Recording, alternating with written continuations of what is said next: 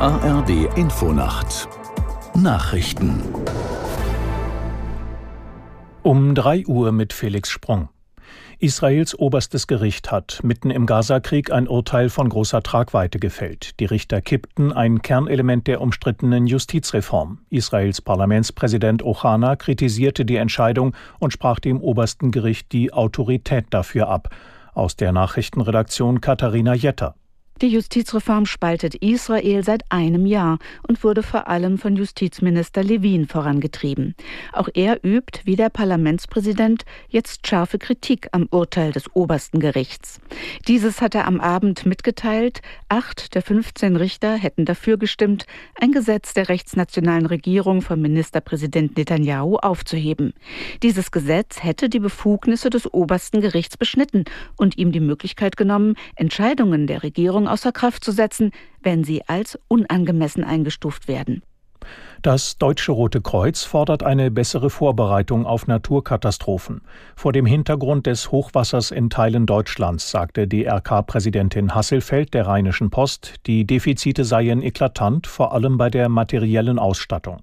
Das Bewusstsein der politisch Verantwortlichen für den Schutz der Bevölkerung sei im Sommer 2021 gestiegen nach der Hochwasserkatastrophe im Ahrtal.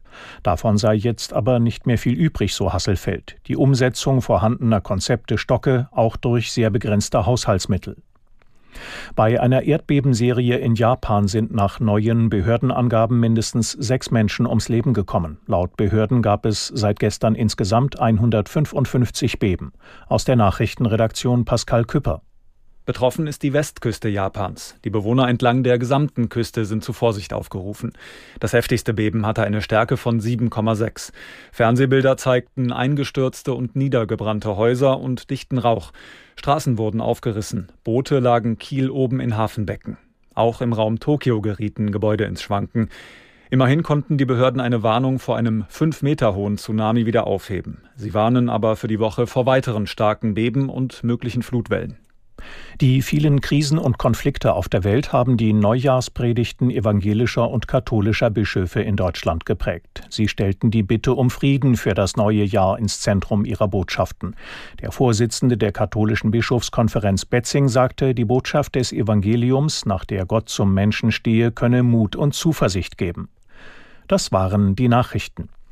Das Wetter in Deutschland in der Nacht neben dichter Bewölkung und ostwärts abziehenden Schauern länger trocken, Tiefstwerte plus 7 bis minus 4 Grad. Am Tage von Südwesten und Westen her teils länger anhaltender Regen, höchstens 4 bis 12 Grad und teilweise windig bis stürmisch.